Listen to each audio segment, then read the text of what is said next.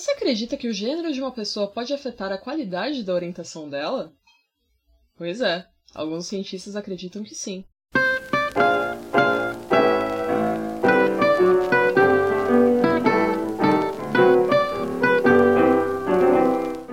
Olá, eu sou a Jéssica Garcia.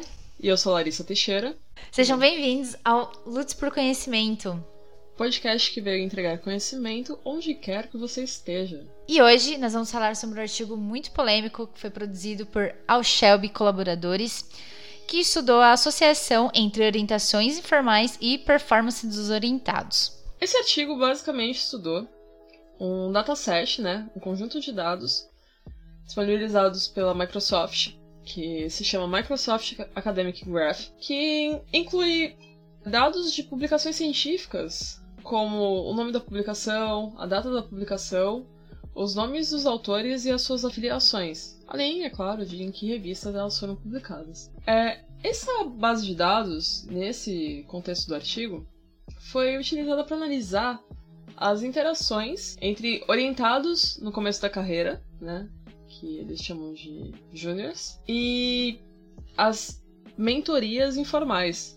nas colaborações acadêmicas. Então, por exemplo, se você está numa IC e alguém do, do mesmo laboratório, algum doutorando, algum pós-doutorando, te auxilia no seu trabalho, alguém que não seja o seu orientador formal, seria essa pessoa alvo da, do estudo da, da Shelby e colaboradores. Tendo isso em vista, o que, que aconteceu? Essas pessoas, né, no, analisando esses dados, eles analisaram mais de 3 milhões de correlações entre essas 3 milhões. Eles analisaram 215 milhões de cientistas e 222 milhões de artigos dentro dessa base de dados.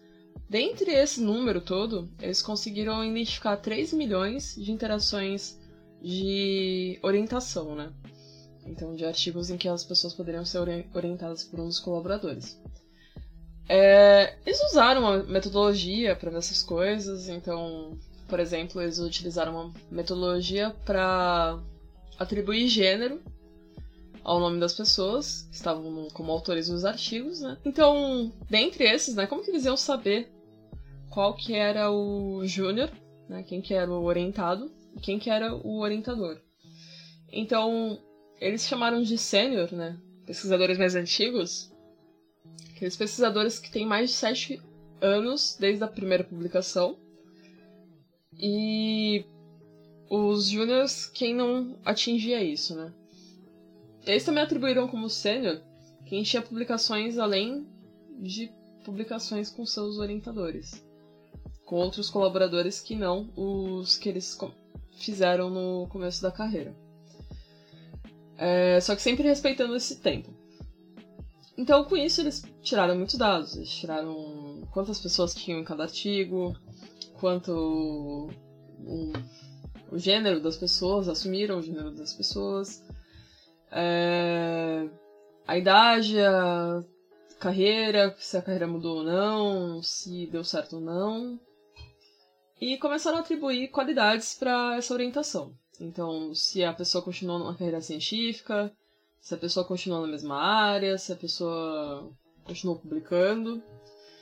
E dentro desse essas correlações, né, que eles foram testando para ver se as coisas faziam sentido, se essas informações tinham algum te levavam a algum lugar, né? Se, que quando a gente vai fazer um estudo, a gente sempre fica tentando encontrar algumas causas, tentando entender por que, que aquelas coisas são daquele jeito, por que, que a gente chegou naqueles resultados. E um dos principais é, produtos desse artigo foi que eles viram que talvez não seja tão bom para um orientado ter uma orientadora mulher ou para uma orientada, né, uma mulher ter uma orientadora mulher, porque talvez mulheres não sejam tão boas orientadoras assim. É, esse, isso deu uma grande polêmica, né? Que a gente vai, inclusive, comentar agora, parte por parte, por que, que isso é problemático, por que, que esse tipo de, de publicação, sem você analisar necessariamente a causa, é problemático na academia. Ainda mais uma publicação com esse impacto, né? Porque é um, foi um artigo publicado na Nature, né? Uma das revistas mais conceituadas é, da, da academia, né? Então, quanto isso pode influenciar negativamente, né? Pode abrir portas para que homens, principalmente, se apropriem disso. Inclusive, isso aconteceu com esse artigo, porque assim que ele foi publicado, imediatamente ele foi utilizado por homens na academia como argumento para que falasse que a qualidade de orientação ou contratação de pesquisadoras mulheres talvez não fosse uma boa ideia, uma vez que, segundo os números desse artigo, as mulheres não orientam tão bem assim, né? Então o gênero influenciaria na qualidade da orientação. Depois de muita discussão, né? Esse artigo saiu em 17 de novembro de 2020 é, claro, foi um rebuliço na academia inteira, né? Ninguém esperava por uma coisa dessas, ainda mais vindo da Nature, né? Escrito por mulheres, né? Que é pior ainda. Escrito por duas mulheres e um homem. Então foi uma bola fora, assim, totalmente complicada, porque é, esse tipo de correlação é um pouco complicado, né? Então a gente tem esses dados, não dá para duvidar que eles analisaram esses dados, realmente tem lá o material suplementar, então tudo bem analisado. Só que a forma com que os dados são tratados é algo a ser bem. que você tem que ser bem cuidadoso. Então, não é porque uma coisa você encontra correlações entre duas coisas que elas necessariamente são correlacionadas ou que é só aquilo. Então é como você fazer uma fotografia de alguém com uma faca na mão quando essa pessoa tá prestes a cortar um queijo, só que o queijo não tá aparecendo na foto, você fala, caramba, a pessoa é assassina. Então, né, não é porque o contexto estava ali que isso necessariamente. E quando se fala de correlações, existem até sites que falam de correlações que não se não são necessariamente reais. Por exemplo, tem um site chamado Spurious Correlations, né? Correlações esdrúxulas, em tradução livre, que fala do número de pessoas que se afogou numa piscina se correlaciona com a quantidade de filmes que o Nicolas Cage apareceu. Então, em anos que Nicolas Cage apareceu em mais filmes, aumentou o número de pessoas que se afogou na piscina. O coitado do Nicolas Cage não tem nada a ver com isso, mas é uma correlação que existe. Então, deve-se tomar bastante cuidado quando se analisa dados desse tipo. E aí, a gente tem que tomar mesmo um pouco de cuidado, né, com, com tipos de análise, porque no caso desse artigo, os autores eles avaliaram a coautoria é, ao invés da orientação. A coautoria, a gente sabe, né, a gente que está aí no meio acadêmico, né, que isso pode ser muito tendencioso, né, então a gente tem que tomar um pouco de cuidado, porque principalmente num, num artigo onde a questão gênero foi colocada em, em foco, né? porque a gente precisa considerar todos os privilégios né, que são desfrutados aí por homens ao longo da, da história né, da humanidade. É, todos esses privilégios que os homens sempre tiveram no meio científico. Né? As mulheres elas publicam menos, elas recebem menos citações, elas são subrepresentadas nos cargos mais é, de permanência né, nas instituições, é, elas têm menos oportunidades de autoria, principalmente quando o último autor ele é um pesquisador principal, né? E, e quando ele é de sexo masculino. Então, assim, todos esses aspectos é, acadêmicos têm que ser levados em consideração, né? Exatamente. E por conta disso, né? Um artigo que com certeza gerou muita revolta, né? Inclusive de minha parte. Algumas mulheres brasileiras zoólogas, né, assinaram uma carta resposta que foi conduzida pela Luísa Dieri Viegas é, e colaboradoras que pontuam as principais falhas metodológicas desse artigo. É, a gente não vai ficar esmiuçando o artigo original, né? Eles fizeram ainda uma pesquisa. É, dos 3 milhões de orientações que eles viram, para 2 mil eles perguntaram, né? Algumas coisas sobre orientação, só que só 167 pessoas completaram o questionário que eles passaram. Então, tipo, desses 3 milhões, só 167 pessoas realmente poderiam ser dados verídicos, dados bem informados. É... A gente não vai entrar muito em detalhe, porque acho que não cabe, ainda mais pela quantidade de falhas metodológicas, que é o que a carta que a Diele Viegas e colaboradoras comentou, né? Então, o nome da carta, né, que em tradução livre é Por que, que nós não deveríamos culpar as mulheres pela disparidade de gênero na academia? As perspectivas das mulheres na zoologia. É, essa carta foi feita por pesquisadoras brasileiras, logo que saiu o artigo na original na Nature, e ela fala principalmente de onde os autores erraram ao fazer algumas afirmações, né? Cara, e já começa por esse título, né? Não devemos culpar as mulheres. Cara, é óbvio, né? Que pra gente é tão óbvio isso, que a gente não deve culpar as mulheres pela falta de representatividade ou por todas as desigualdades de gênero que acontecem em todos os ambientes, né? Não só na academia, mas em todas as esferas aí da sociedade, né? Tipo, é claro que, que a gente não deve culpar as mulheres, né? E olha onde a gente tá. A gente tem que. A gente chegou num nível onde é preciso explicar que nós não temos culpa das opressões que a gente sofre. Né? E artigos como, como esse, que foi publicado na Nature, eles podem tomar uma proporção tão negativa e, e abrir caminhos tão negativos, sabe? E contribuir tanto para essa disparidade de gênero. Em pleno 2020, agora 2021, né? É, é muito louco a gente ter que ficar falando óbvio, né? Mas vamos lá, elas fizeram isso. Então, só esse título, né, já, da carta aberta delas já chama bastante atenção.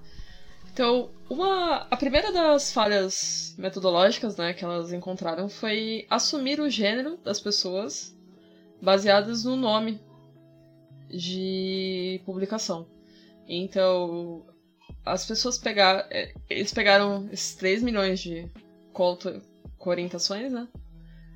E usaram um programa para ver quais nomes eram masculinos e quais nomes eram femininos. É, além de ter os nomes que são andrógenos, né, que servem para para qualquer gênero, o que deveria ser com todo nome, isso é muito problemático, porque alguns nomes para alguns países têm são usados para mulheres e, ou para homens, dependendo do país. É, pessoas que. trans, né? As pessoas trans que já não utilizam o nome acadêmico não são levadas em consideração quando você faz uma coisa dessas. E nem pessoas que se identificam com outro gênero que não o que eles estão assumindo no programa. Então isso é meio binário demais. Super problemático, né? E a, além disso tudo, né, o fato deles colocarem aí a coautoria como foco do, do estudo é um super problema, porque assim, a gente vê na prática que coautoria e orientação são coisas completamente diferentes, né? E muitas vezes o nome né, do último autor é sempre masculino. É, normalmente, não né, generalizando, mas a maioria das vezes o último nome é sempre masculino e é esse último nome que, que tem o, o digamos assim, o poder da publicação, né? É meio que baseado nisso. Então, as mulheres muitas vezes elas tendem a é, fazer parcerias com homens para conseguir um sucesso, né? Para obter um sucesso na sua publicação, o que também é super problemático, né? É, reforça a dominância masculina na academia, né? Então Total. você, você se aliar a homens para você ter um maior sucesso, porque eles são quem tem as portas abertas. Só que daí você cai numa análise dessas e, tipo, uma coisa que seria estratégica, porque você não tem opção, né? Porque a academia ainda é dominada por homens, vira uma correlação dizendo que talvez uma mulher não teria capacidade de orientação. Porque elas acabam ocupando sempre uma posição inferior perante a academia, né? E além disso tudo também, é, as mulheres elas estão envolvidas mais nos processos de formação de novos uh, cientistas, né? As, além disso tudo, né, as mulheres ainda elas tendem a não ocupar cargos de confiança na academia. Né? Então, é, cargos que não são efetivos, por exemplo, técnicos de, técnicas de laboratório, né? É, elas ficam auxiliando ali na toda a estrutura do laboratório, né? Então, quando você tem um laboratório ali com uh, uma, um, uma pessoa de iniciação científica, né, que está começando ali o seu trabalho acadêmico, aí um mestrando, um doutorando, um pós-doutorando, as mulheres é, acabam sempre dando essa, esse auxílio, né, para para toda a estrutura do, dos laboratórios, né? Elas são incluídas como coautoras em artigos que têm alto impacto, né? Então vai lá uma publicação numa revista super importante, né, com fator de impacto alto, e as mulheres que deram uma ajuda que assim, a ajuda que a gente fala é um tipo de orientação também, né? Porque a gente vê muito isso, pessoas que ajudam muito no trabalho e saem ali como coautores, enquanto os orientadores ou as orientadoras é, saem, ficam como orientadoras, mas na verdade quem deu todo o, o suporte, né, para esse novo cientista fazer o seu trabalho é a pessoa que é colocada como simples coautora, né? É, eu acho que isso de analisar a coautoria do método que eles fizeram foi exatamente para tentar pegar essas pessoas, sabe? Que foram colocadas simplesmente como autoras. Só que isso é é meio roleta russa, né? Porque você não vai dar um tiro certo, às vezes. Se você tá num laboratório em que tem três colaboradores constantes de coautores, como que você vai exatamente definir quem que é o, o, o orientador, né? É, então, fora, é, fora todo esse problema, né, esse tipo de análise é reducionista. E aqui na carta, né, das mulheres da zoologia, é, elas dizem isso, né, que então, quando os, os as autoras do, do, artigo, elas reduzem o sucesso na carreira uh, ou a produtividade né, acadêmica, a qualidade da mentoria, é, isso automaticamente ignora então alguns aspectos importantes, né, que são os aspectos sociais que têm influência direta aí no desempenho. Né, e isso a gente pode englobar diversas coisas, né? Essa redução, né, de mentoria e de coautoria, ela ignora toda a complexidade, né, dos processos aí que envolvem um relacionamento entre a mentora e, e a orientada, né, a, a orientadora e a orientada, porque Primeiro que para ter condições de produzir um artigo científico, você precisa levar em consideração os aspectos sociais, né? E principalmente quando você atribui gênero à qualidade ou produtividade, isso com certeza tem que ser levado em consideração, porque as mulheres elas primeiro não são incluídas, né? É, as análises de gênero em geral elas praticamente não existem no, no meio acadêmico, assim, principalmente nas áreas mais é, exatas e biológicas, bem difícil a gente ver. É, e elas falam aqui que os, as, os autores né, da, desse artigo, ela, eles destacam que os orientadores do sexo feminino perdem 18% das pontuações de citação quando orientam uh, as mulheres. Enquanto isso, não tem nenhuma evidência de uma perda significativa para os orientadores do sexo masculino que escolheram orientar mulheres. Ou seja, ou seja, olha, tô louca aqui. Ou seja, a, as orientadoras, né, que orientam mulheres, elas perdem citação por orientar mulheres, né, por ter um trabalho em conjunto com outras mulheres, e os homens não. Os homens que trabalham com né, com parceria com, com mulheres? Não, porque afinal o nome deles é que é atribuído ao sucesso, é o nome deles que vai ali por último. É o nome de um homem. Então, tá tudo bem, né? E em consonância com tudo isso, né, elas falam também que muitos cientistas homens, né, eles tendem, mesmo que inconscientemente, é, a orientar e publicar com outros homens, né? É uma é uma Prático. constante aí, né? É uma constante aí na academia. E isso tudo reforça aí, né, um, esse padrão, como você disse, né, a dominação masculina na academia. E tem ainda o agravante, né? Porque é, porque quando os autores desse dessa nota na Nature falam sobre isso, eles falam sobre como um, tom de recomendação, sabe? Então, tipo, ah, talvez mulheres orientar outras mulheres não seja tão bom. Talvez homens deveriam orientar mulheres, porque daí o sucesso vai ser mais certeiro. E isso é um pouco complicado, né? Porque se você tá falando, ah, mulheres, procurem homens para te orientar. Sabendo que históricos de abuso, assédio, não só sexual, mas como moral, né, são extremamente comuns na academia. Isso é parte do dia a dia da academia, infelizmente. Você tá pedindo para que as mulheres se exponham, né? Então, ah, vai lá, se exponha ao ser orientada por um homem. E não se responsabiliza pelo subproduto disso. Então, tipo, isso pode ser muito nocivo. Pra uma pessoa que tá no começo da carreira, dar de cara com essa nota, fala, nossa, não vou ser orientada por mulher porque senão vai dar ruim. Aí vai lá, procura um homem para orientar, esse homem pode ser um abusador. É, esse homem pode ser qualquer coisa, né? É, e a gente vê é, muito essa. Agora falando mais de experiências, né? Assim, é, vividas na, na, graduação. Quando a gente entra na, na universidade, primeira coisa a gente vai procurar, né?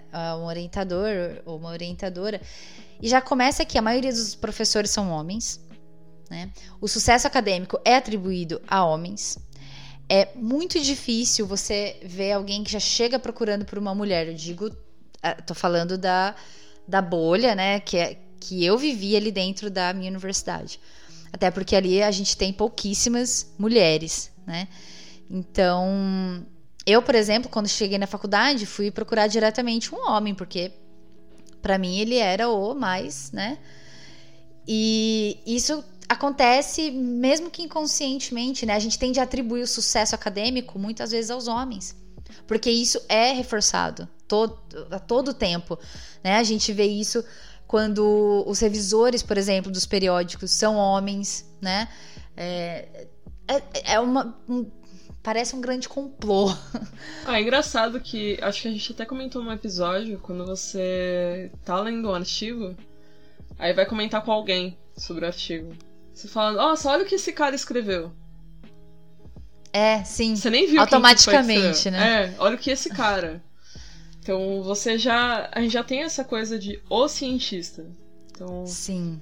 A gente bota o pronome masculino, né? O cientista, não a cientista. Né? É, já é reforçado essa figura masculina. Com certeza. E mais uma crítica aqui da, das autoras, né? Das mulheres da zoologia que eu achei bem interessante, elas falam que os argumentos usados né, nesse, nesse artigo da Nature, é, eles é, demonstram que teve uma má interpretação dos dados aí nessa análise que eles fizeram, né?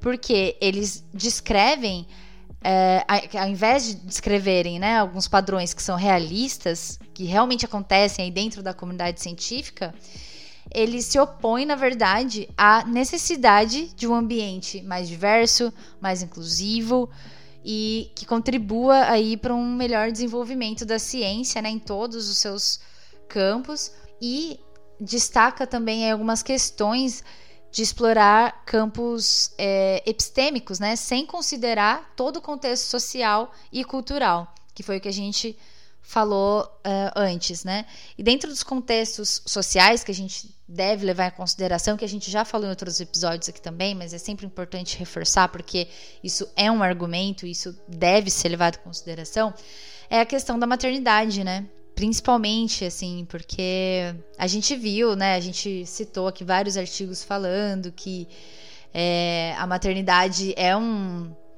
é um fator que influencia na produtividade da mulher cientista né? É, ela pode afastar né, as mulheres do meio científico por um período longo, né, principalmente no início da carreira, se, se a mulher está ali iniciando num laboratório, iniciando a pesquisa dela, seja no laboratório ou não, né, gente? Lógico, a gente fala de laboratório porque é muito da, da nossa área, né? Mas a mulher que está ali iniciando o trabalho dela, a pesquisa dela, se ela ficar grávida, ela pode né, se afastar. E, isso também não foi abordado, né? Então, como que você vai considerar a produtividade mulher se você não está considerando todas as mulheres, né? Você não está envolvendo as mães, você não está envolvendo a, as mulheres que é, não têm, às vezes, acesso, não têm recurso, né? Que são as mulheres com condições financeiras é, não tão altas. Então, tudo isso tem que ser levado em consideração, né? É, isso aí foi uma análise crua é, bem amaldiçoada, né? Por assim dizer. Porque você não tem como lidar com dados humanos. Se falar sobre dados humanos, fenômenos é, sociais, que eu acho que dá para chamar isso de um fenômeno social. Sim. Sem você levar em consideração todo o fator cultural, social que essas pessoas estão inseridas. Ainda mais se você está falando de dados de autores internacionais. Porque são culturas diferentes. Então pode ser que você tenha países em que as mulheres nem sejam permitidas a, a entrar na academia. Que não é incomum. É, você parece tem... muito longe, mas isso acontece, né? Uhum. Você não está considerando as mães, você não está considerando as mulheres que não têm grana para financiar seu artigo, né? E que não, às vezes por conta de ser mulher, elas não conseguem nem orientação. Então, você está falando sobre produtividade na academia usando métricas que a gente vem criticando há muito tempo aqui. Então, a quantidade de artigos por citação. Se homens tendem a citar homens, e se homens são as pessoas que mais publicam, será que essas métricas são de verdade? Será que essas métricas elas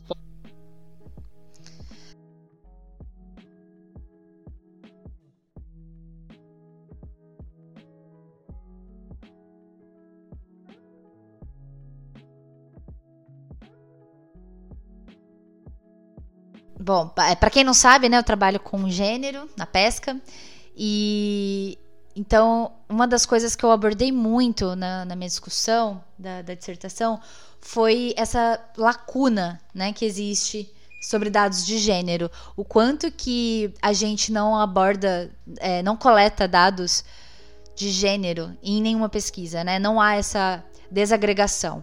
Então, quando a gente faz uma pesquisa, e a gente, por exemplo, eu trabalho né, com uma pesquisa mais humana, onde eu faço entrevista com pessoas, a gente chama de atores-chave, né? Que são as pessoas que a gente escolhe para trabalhar. Então, ah, eu vou trabalhar com pescadores. Então, quem é o meu público-alvo, né? Vamos dizer assim.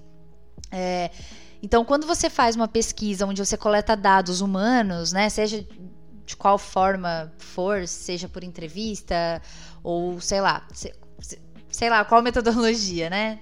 É, a gente precisa levar isso em consideração. E isso não. O gênero, a análise de gênero ou dados desagregados por gênero, eles não são levados em consideração em quase nenhuma área. E é uma lacuna gigante que a gente tem na academia, que não é trabalhada e que, sim, a gente precisa vencer, sabe? Tipo, passar, ultrapassar essas barreiras, assim, de, de gênero. Porque, cara, quando você faz uma pesquisa, vou dar um exemplo bem rapidinho aqui. Você vai numa comunidade pesqueira, vou falar aqui da, da minha área. É, e você vai lá e fala, ah, eu quero falar sobre tal espécie, vou coletar dados sobre tal espécie e, enfim, tem lá o seu objetivo, né? Você vai direto em homens, né? Você vai falar diretamente com o pescador, né? Porque o termo pescador é diretamente ligado ao homem.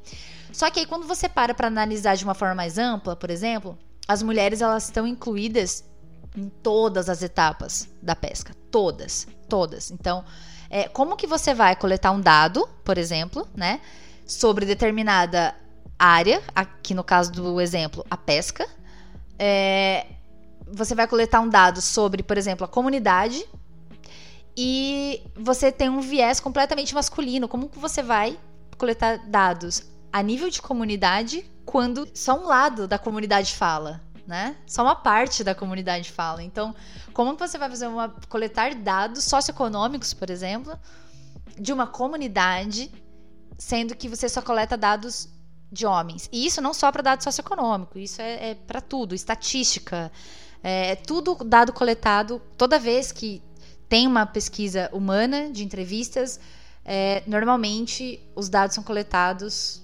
é, os dados que são coletados foram coletados por homens e para homens. Então é uma coisa que eu critico bastante, sempre critiquei, agora no meu mestrado tô criticando mais ainda. E, cara, a gente precisa juntar força, sabe? A academia precisa voltar os olhos para isso.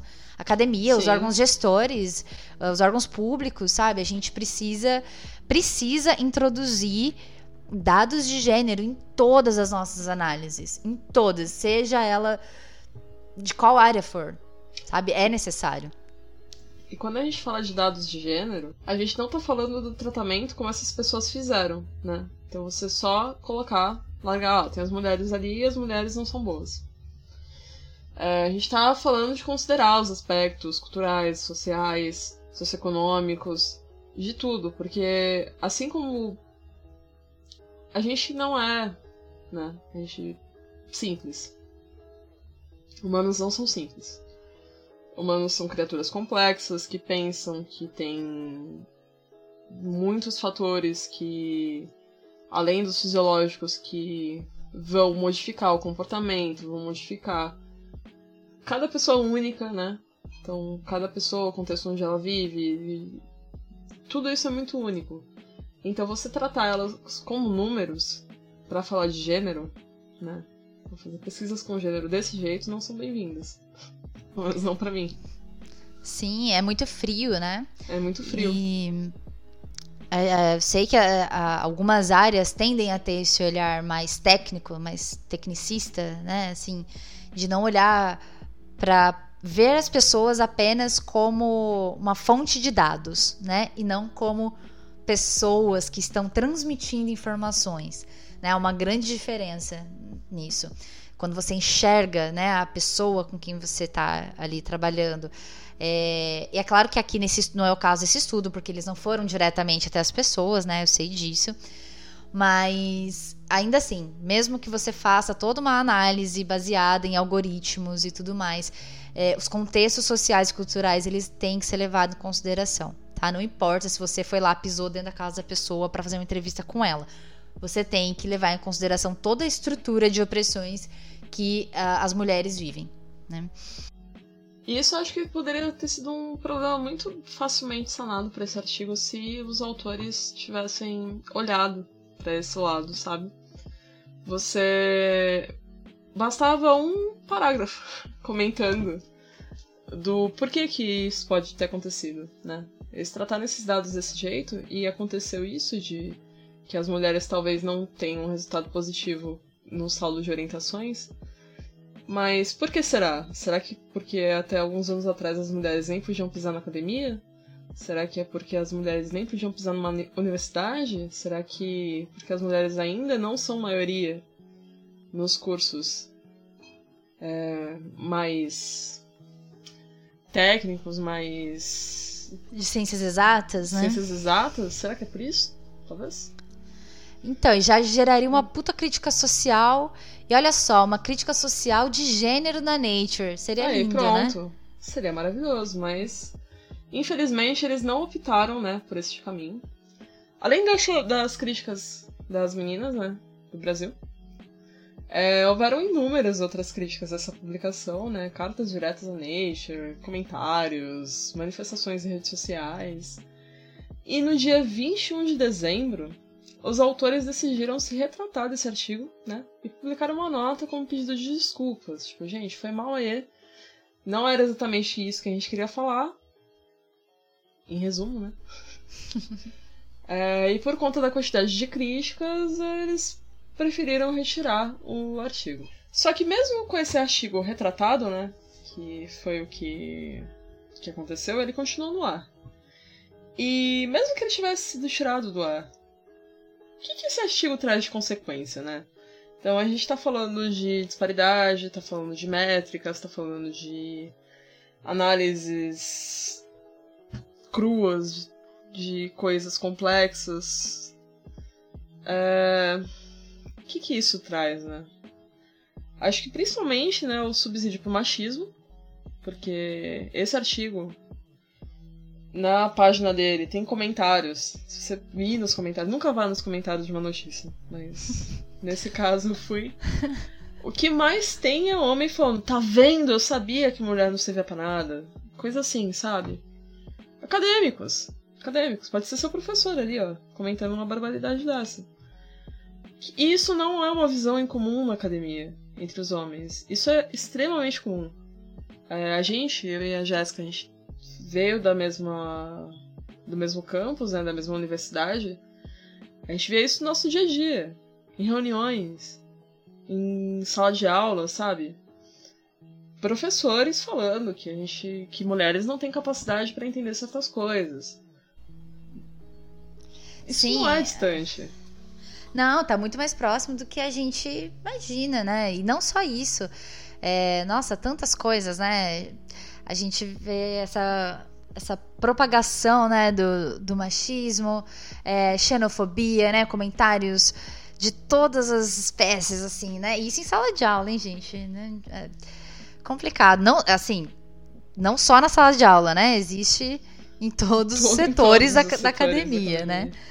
Mas em sala de aula também, nossa, olha, o que a gente já escutou de comentários machistas. É, eu mesma passei por um, um episódio né, em sala de aula, no meu quarto ano, numa disciplina de evolução, onde o professor ele deu um exemplo extremamente machista sobre reprodução. E olha só como que essa coisa que a gente falou de abrir portas para outros homens, né, falarem aí mais um monte de coisa, é muito real, né? Porque nesse dia o professor ele deu esse exemplo, esdrúxulo, escroto, e outros homens começaram a se apropriar daquilo e falar, ah, é verdade, né? E, e não eram comentários assim. Ah, o, o, exemplo não foi um exemplo assim super elaborado, eram comentários bem esdrúxulos mesmo, né? E aí isso deu abertura para comentários ainda piores, coisas do tipo. Ah, é. Se, por exemplo, tiver pegando fogo dentro de uma casa e tiver uh, uma mulher gostosa e uma gordinha, eu vou salvar a gostosa. Comentários desse tipo surgiram de alunos, né, dentro da sala de aula por causa de um exemplo idiota e completamente uh, nada a ver, assim, porque o professor poderia ter dado outros milhões de exemplos que não aquele, né? E isso abriu portas para comentários escrotos e foi muito perceptível, assim, que as mulheres estavam se sentindo incomodadas. É, eu não consegui ficar dentro da sala de aula e eu saí, né? Eu saí e só voltei depois para pegar meu material. E nisso tudo houve uma discussão com o professor, né? Ele perguntou por que, que eu saí da sala de aula no meio da aula dele e não voltei mais. E eu falei, falei, olha, ah, minto, Uh, uma outra pessoa dentro da sala de aula explicou para ele que eu cheguei gritando aos quatro ventos que ele era machista por causa do comentário dele. E aí ele foi me cobrar isso. Como assim eu sou machista, né? E aí eu falei. Logo eu? Não, mas olha, veja bem, eu não sou machista, não. É, Feminista. E aí eu comentei, olha, não, você foi machista nesse caso especificamente. Eu não fiquei na sala de aula porque eu me senti ofendida. Aí ele falou: ah, eu vi que você ficou chateada. Eu falei: chateada não, ofendida, né? Diferente. Então eu levantei porque eu não queria mais ouvir aquilo, porque não fazia sentido nenhum para mim. E eu me senti ofendida, então saí da sala de aula. E a gente teve uma boa discussão. e eu pedi um, um pedido de desculpas aí pra sala, né? Para as mulheres da, da, da, minha turma. Enfim, é, foi um episódio assim complexo que eu nunca imaginei que eu ia passar. Assim, tão de, de forma tão, sabe? Nunca achei que eu ia ter que passar por isso, sabe? Na, dentro de uma sala de aula, né? A gente vê o, o machismo muito velado, né? Em comentários, assim, em outros ambientes, né? Mas dentro de uma sala de aula, num, num exemplo de reprodução e evolução, sabe? Poxa, forma, num, numa disciplina, num, num curso que forma professores, né? Eu fiz licenciatura, então imagina se eu dou um exemplo desse para alunos. Eu, eu vou, sabe, que, continuar a responsabilidade, essa... né? Nesse caso Sim, aí, responsabilidade meu. do professor. Demais, nossa, olha. Em passar esse tipo de coisa para frente, né? É... Não, eu já presenciei várias, várias, várias. Inclusive, ao contrário, né? Da professora ser posta em dúvida, colocarem o, o currículo dela em dúvida, ela chegar a ter que gritar com o estudante e falar: Meu, da onde você tá tirando isso? Me mostra autor, me mostra a referência de que você tá falando isso. Ah, Nossa. minha experiência de vida, então sai, da, sai daqui. Gente. E isso é coisa que. Sim, dia a dia. Haha, indo de nervoso. é, então, no fim, tipo, esse artigo, ele pode dar um argumento, né, pra gestora de departamento. Vamos colocar aqui uma situação. O cara lá viu esse artigo e falou: Ah, a mulher é ruim de orientar. Aí vai lá, joga no grupo do Zap do departamento, né? Que o departamento adora grupo de Zap agora. Grupo de e-mail, enfim. Fala pra galera, fala, ó, oh, gente, mulher não é boa de orientar não, hein?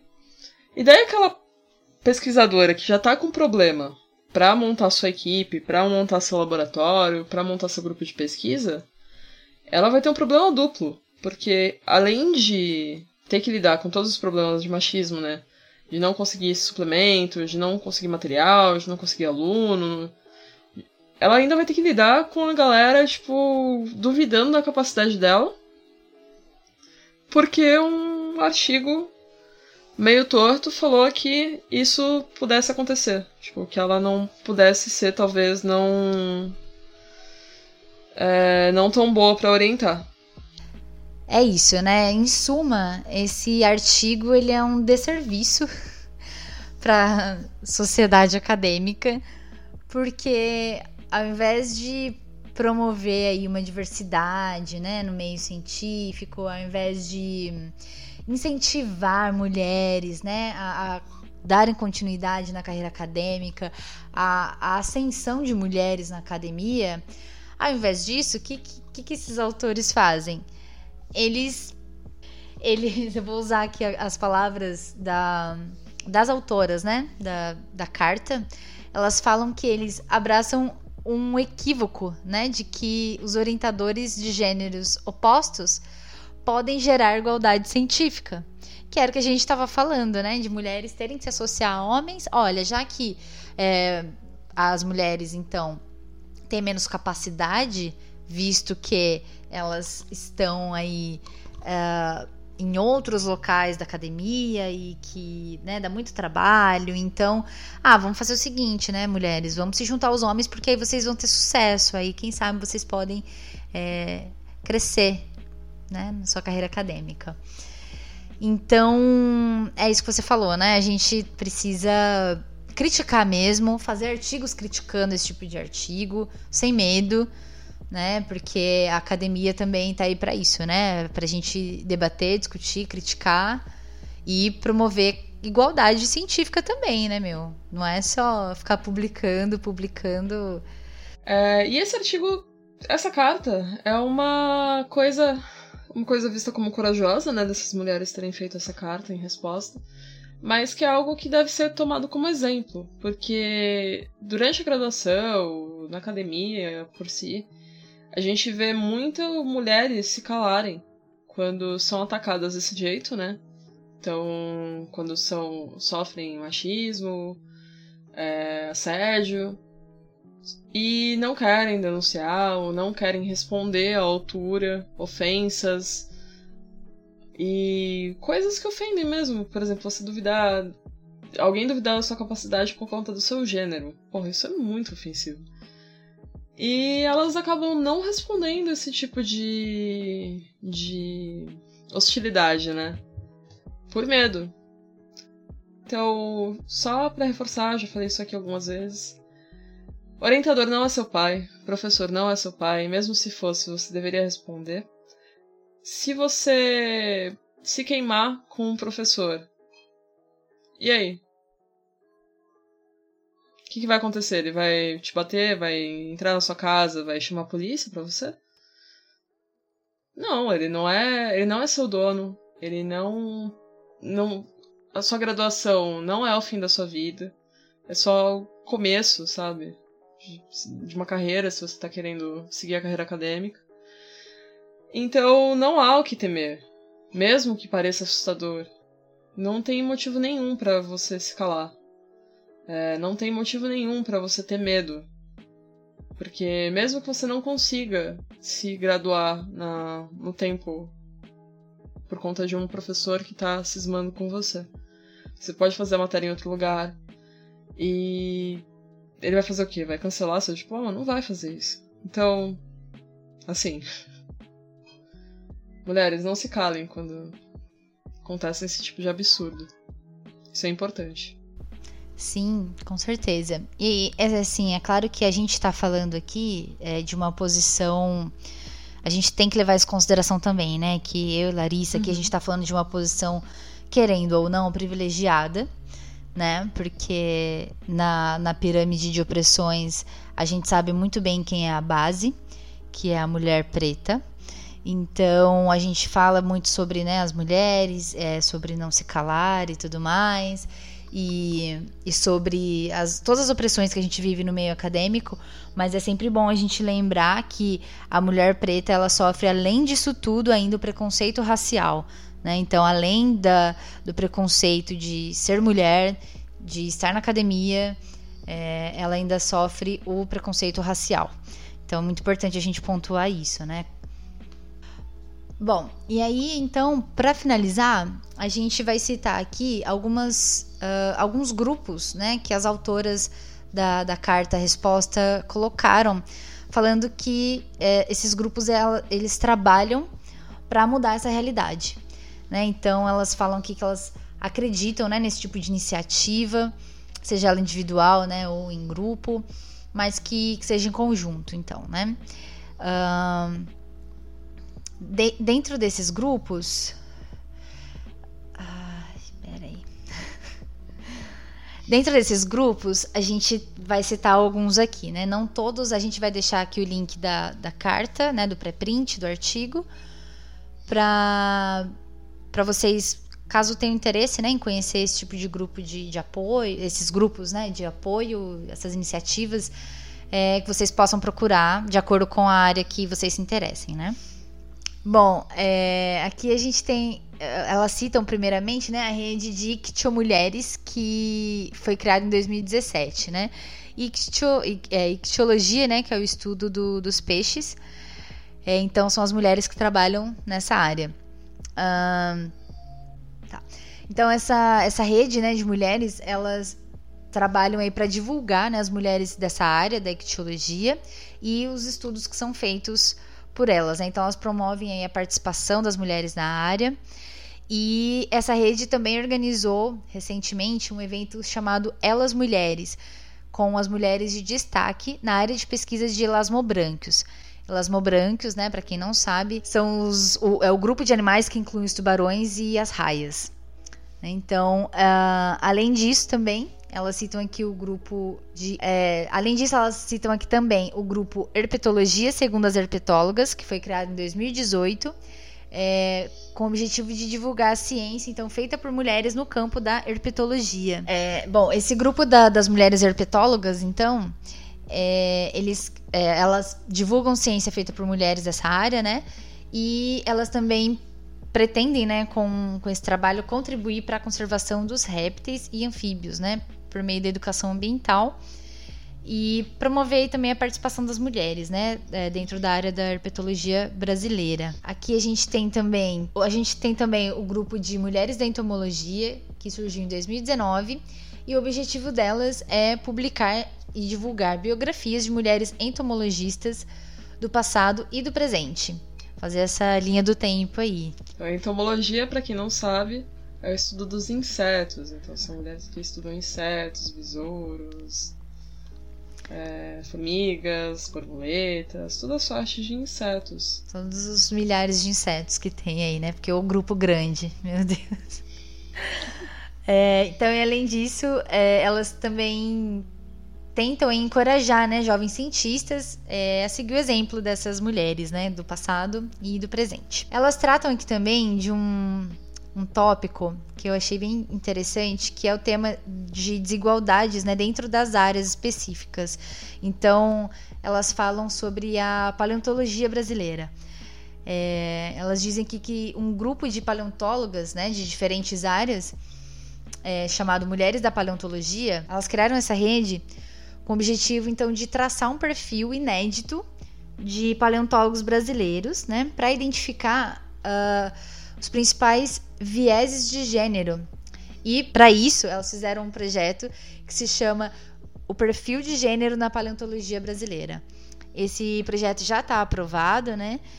E vai ser desenvolvido aí por essas, por essas mulheres que eu tenho certeza que são cientistas incríveis. É, além desses, existem outros grupos, né? Então, a rede de apoio a mulheres, a Cunhaça, que a gente sempre fala aqui, a rede de mulheres na ciência, né, do Brasil. Então, além desses, né, tem a rede Cunhaça, que foi principalmente de onde saíram todas as autoras, que é uma rede de mulheres que incentivam outras mulheres em vários diferentes estágios da carreira ao ingresso na carreira acadêmica, né? Tornando esse ambiente mais acolhedor, acolhendo outras mulheres em vários estágios. Tem também a Liga de Mulheres pelos Oceanos. É, tava começando uma movimentação de mulheres na ornitologia. Então, isso a gente fala principalmente das áreas biológicas, né? Mas se você, ouvinte, que não é da área biológica, tem interesse em uma rede de mulheres da sua própria, própria área, você pode procurar, principalmente congressos, falar com pessoas mais velhas, mulheres mais velhas da área, né? Perguntar se tem algum tipo de iniciativa desse tipo. Se não, fica o convite aí para que você toque uma, uma união entre suas pares. É isso aí. Lembrando que a gente falou, né, todos esses grupos que são da, da área de biológicas, porque é, esse episódio foi baseado numa, na carta resposta de pesquisadoras da zoologia, né, que é uma vertente da biologia. Então, é por isso que todos os grupos citados aqui têm essa base mais é, da biológicas, né? Então, o Lutz por Conhecimento vai ficando por aqui. Lembrando que estamos no Apoia-se. Então, se você está curtindo o conteúdo, é, se você quer que a gente continue, o seu apoio é muito fundamental pra gente, porque a gente é mestranda, né? E, tem, e o podcast tem custos, né? De produção, tem custo de, custos de edição, então a gente gostaria muito de melhorar o áudio do podcast. E por isso a gente lançou o Apoia-se. Se você não viu, vai lá ver, tá? O link tá na descrição.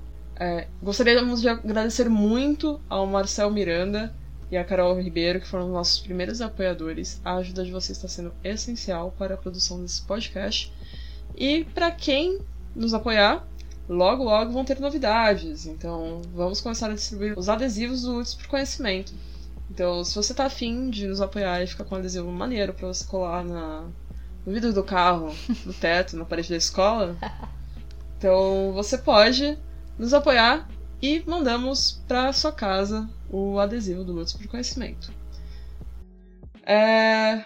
Jéssica, você tem alguma indicação? Eu tenho. E lembrando que se você não tem como nos apoiar financeiramente, você pode ajudar a gente divulgando esse podcast para quem você acha que se interessa, é, enfim, ou divulgando para quem você acha que né, pode ajudar a gente. E é isso aí, vamos disseminar a ciência, galera. A minha indicação hoje é de um livro que chama Pioneiras da Ciência no Brasil. É um livro que conta a história de mulheres cientistas né, que contribuíram para o desenvolvimento científico no Brasil. É uma seleção aí que foi feita pelas pesquisadoras Ildete Pereira e Lígia Rodrigues. Esse livro foi publicado em 2006, é um livro muito bom, eu super recomendo. Eu vou deixar o link aqui né, na descrição. E tem uma indicação não acadêmica, que é uma live que aconteceu há alguns meses é, no Fórum de Economia Solidária da Baixada Cientista. É uma, uma live com a ativista Julieta Paredes. Ela é uma ativista do feminismo comunitário. É um convite né, a vocês para olhar o feminismo com outros olhos. Né? Ela tem. É, elas, né, as ativistas desse movimento, elas têm um olhar sobre o feminismo muito diferente, algo que foi muito desafiador para mim, assim, ouvir so, sobre tudo aquilo, coisas que eu não tinha parado para pensar. É muito inovador, assim, eu, eu curti demais. Eu acho que quem se interessa aí pelo tema e quer entender um pouco mais sobre as vertentes do feminismo, super indico essa live, tá incrível. É em espanhol, né? Ela fala em espanhol, mas dá para entender. Se ela fala devagar, então dá para acompanhar bem. E eu vou deixar o link aqui também para vocês. Vejam que vocês não vão se arrepender. Perfeito. É, lembrando que todas as indicações, o link está na descrição, né? Todos os links que a gente comentou aqui nesse episódio, está tudo lá na descrição para que vocês possam conferir. É, eu vou indicar um perfil, né, no Instagram, hoje, para você que está começando aí na iniciação científica, você não sabe muito bem para onde ir, você quer uma ajuda, você quer algumas dicas? A Beatriz Riso, no Instagram, Beatrizo, com dois Zs, eu vou deixar o link na descrição. Ela tem feito um material muito bom para quem tá querendo começar, mas tá meio perdido, mas tá achando que não é capaz. Então ela tá fazendo uns cards muito interessantes, vai lá no perfil dela conferir. E de vez em quando também rola umas lives. Então ela tá mandando muito bem nisso. É bem legal o perfil dela, gente. Ela tem, além das dicas, é, assim, para iniciação científica, ela dá dicas para quem está pensando em ingressar na universidade pública também, que é importantíssimo, né? Muitas vezes a gente tem, é, tem a ideia de querer entrar, mas não sabe nem por onde começar, né? Como funciona o processo vestibular e principalmente aí quem vem da escola pública, Enem, cotas, enfim, ela tem várias dicas aí sobre esses assuntos e importantíssimo. Também super Vou no, no, no flow aqui, super indico também. Uhum. Estouro. Vai lá conferir a Beatriz. Ela também é do campus da Unesp São Vicente. Bom, gente, esse foi o primeiro episódio de 2021 do Lutz. A gente gostaria Uhul! de. a gente gostaria de ter gravado esse como o nosso último episódio de 2020, mas acabou não rolando. Mas tudo bem, aqui estamos é, bem melhor para apresentar esse assunto, esse conteúdo para vocês. E a gente queria dizer também para vocês que é, esse ano vão ter muitas novidades. A gente está expandindo os nossos horizontes de pesquisadoras, né? A gente está tentando trazer cada vez mais pesquisadoras para falar sobre as suas pesquisas aqui, de áreas diferentes da, da nossa, né? Porque a gente sabe quanto é difícil sair da bolha, mas a gente está tentando, a gente já tem muitos nomes aí na cabeça. E se liga aí que o próximo episódio vai ser muito bom. A gente vai ter uma convidada muito especial. Não percam. É isso aí, pessoal. Então fiquem ligados. Vamos tentar manter uma frequência maior. Então vamos ver o que este ano de 2021 irá nos oferecer, né? Vacina já está chegando! A gente esqueceu de comentar sobre a vacina. A primeira pessoa já foi vacinada. Foi uma mulher, ela é negra, profissional da saúde, maravilhoso. Daqui a pouco é nós, todo mundo virando jacaré. Bora virar jacaré. Todo mundo de, todo mundo de encontro na lagoa. Ficar de boa na lagoa. Imagina? Que delícia. Aglomerando com, tá, com jacarés. Perfeito. Ai, tudo que eu mais quero. Lagarteando na beira do rio. Perfeitíssimo. Esse é o nosso destino. Então, em breve teremos mais novidades, assim como a Jéssica falou. A gente vai ficando por aqui. Muito obrigada por ouvir o Lutz por Conhecimento mais uma vez.